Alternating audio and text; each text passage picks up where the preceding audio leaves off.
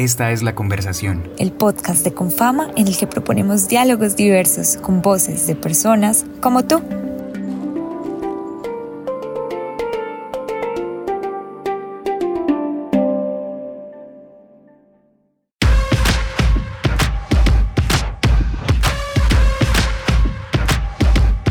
En el momento en que grabamos este podcast, estamos a menos de dos semanas de la primera vuelta presidencial en Colombia en 2022.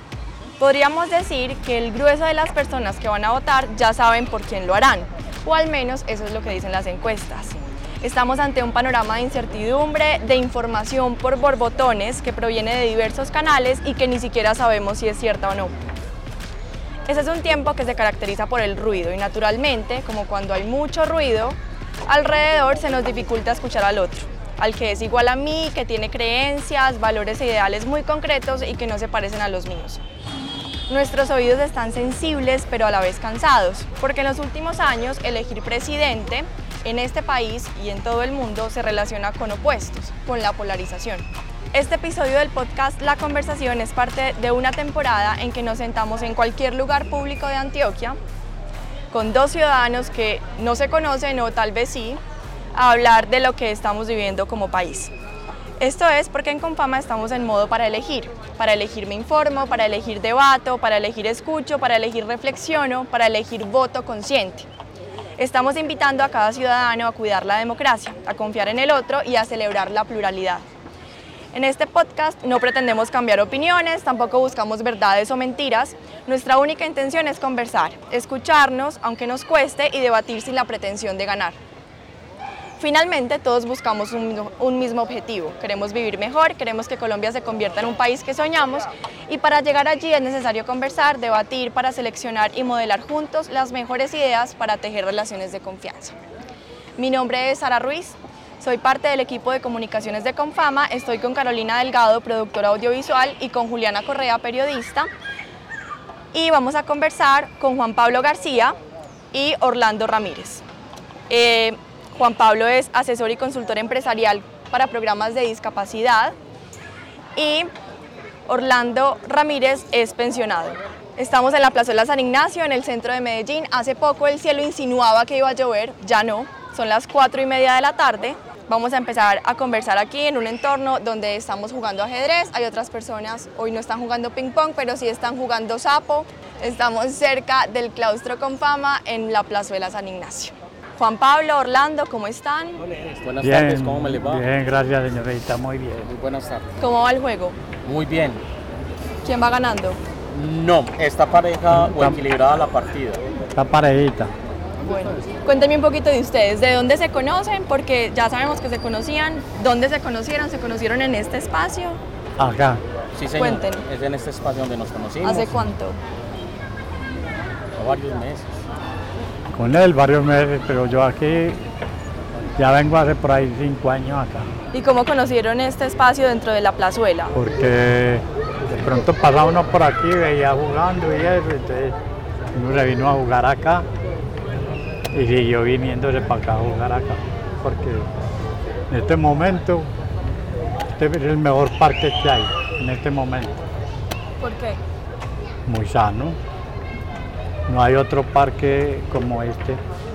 Eh, para mí es un parque que provee una pedagogía de paz, en el sentido en que integra a unas dinámicas sociales, a unas personas desde el punto de vista del entretenimiento, la diversión. Y esa diversidad eh, de pensamientos, de formas de ver el mundo es muy interesante porque provee elementos, digamos, para que haya unas dinámicas sociales de integración y de enriquecimiento en torno al diálogo de saberes de las personas. ¿Ustedes qué piensan de eso de que en la mesa no se habla de política ni de religión? A ver, en la mesa no se habla de política, no es que no hablemos, no es lo recomendable, porque este juego tiene un requerimiento y el requerimiento es de concentración. Entonces no, no es adecuado que se hable de otros asuntos cuando el objetivo fundamental es desarrollar la partida ya. Hoy vamos a hablar un poquito de política. bienvenida sea. Ah, bueno. Listo. No sé mucho de eso, pero es bueno Porque hablar. aquí estamos conversando, Ah. pero siguen jugando. Sí, claro. Y nos ha ido bien, porque hay Ha ido avanzado el bien. juego. Vamos a ver Sí, cómo muy va bueno. avanzando la partida. Es muy bueno el dialogar. Ah, sí. Bueno, vamos a tener primero como tres reglas que yo creería en mi intuición que se van a cumplir y es primero escuchar lo que el otro tiene para decir, dejando que termine sus ideas cuando las responda. Dos, vamos a ver en la diferencia una posibilidad de construir y tres, vamos a viajar en lo que narre el otro a través de la voz del otro, sin juicios y sin sesgos. Vamos a aprender a ver qué tiene el otro para decirnos. Les quiero preguntar, don Orlando, ¿usted va a votar el próximo 29 de mayo?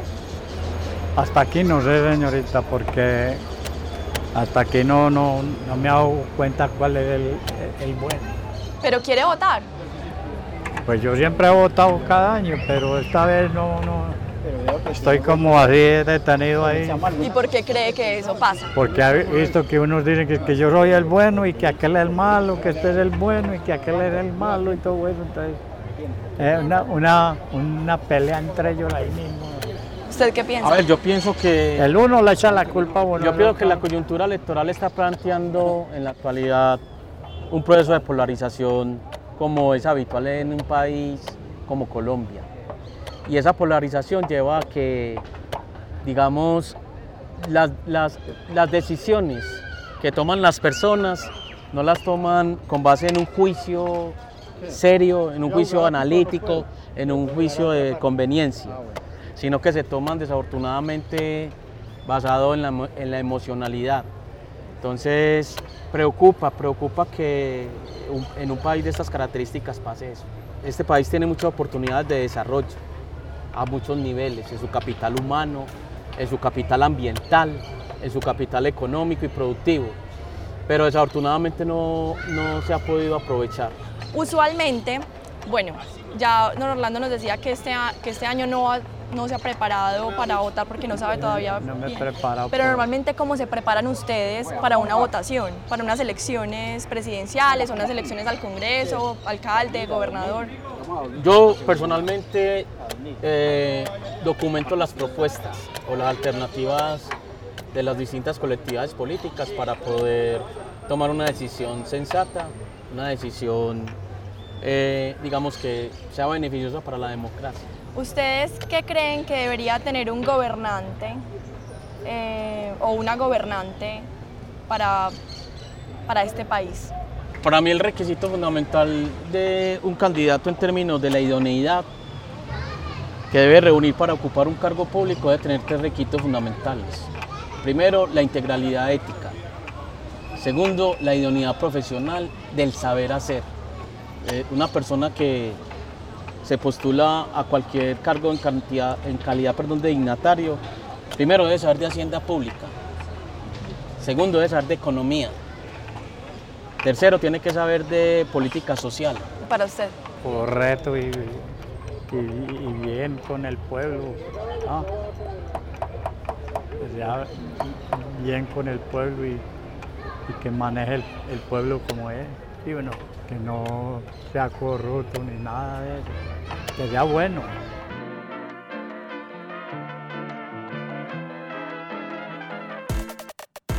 ¿Usted confía en los políticos?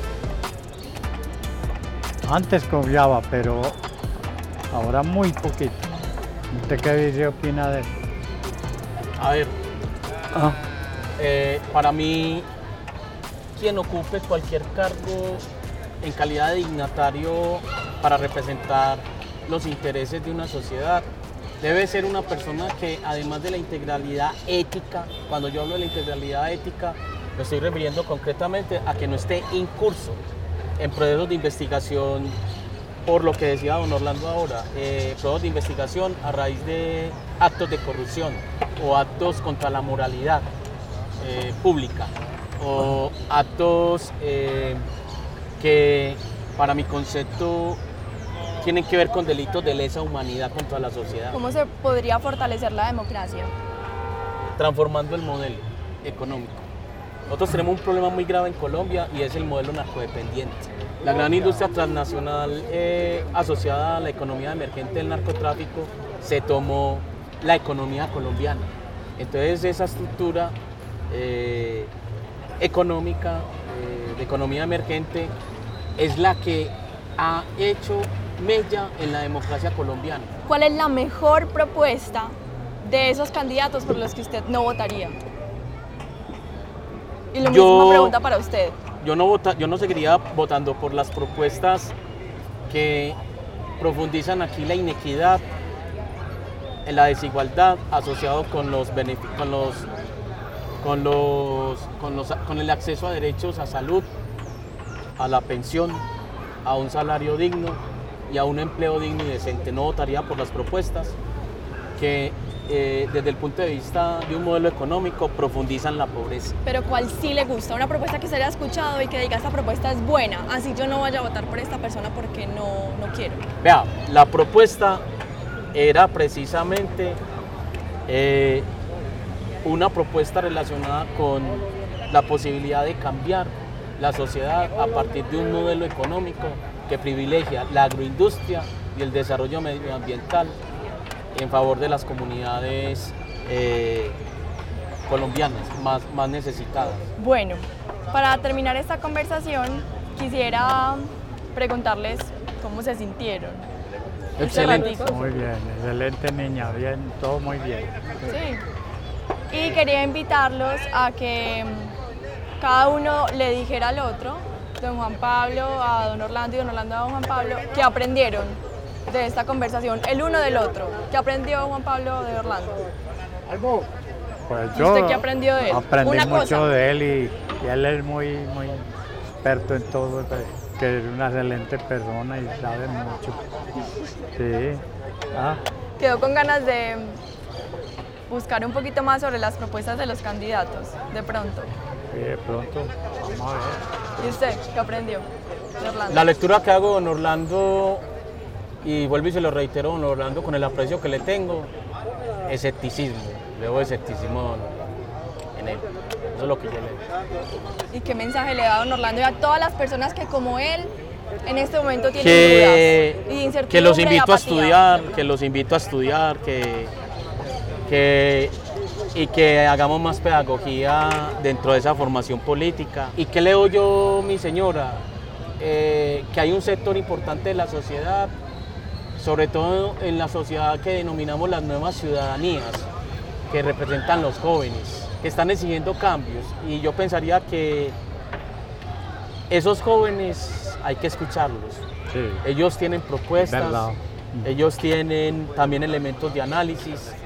Y yo en ese orden de ideas pienso que el primer paso para revitalizar y oxigenar una democracia es escuchar la propuesta de la persona LGTBI, de la persona de la calle, de la persona en condición de discapacidad, de las poblaciones que no han tenido muchos años, yo diría en más de 200 años de República eh, Colombiana, no han tenido voz. Ya van siendo las 5 y media de la tarde, está lloviznando y eh, aquí hay lo que hay de estela para cortar. Quiero invitar a las personas que están escuchando esto desde su casa, desde el transporte público, cualquier lugar, si ya tuvieron alguna conversación difícil en esta coyuntura electoral, ¿qué tal si la retoman desde el respeto y escuchan las ideas diferentes a las suyas?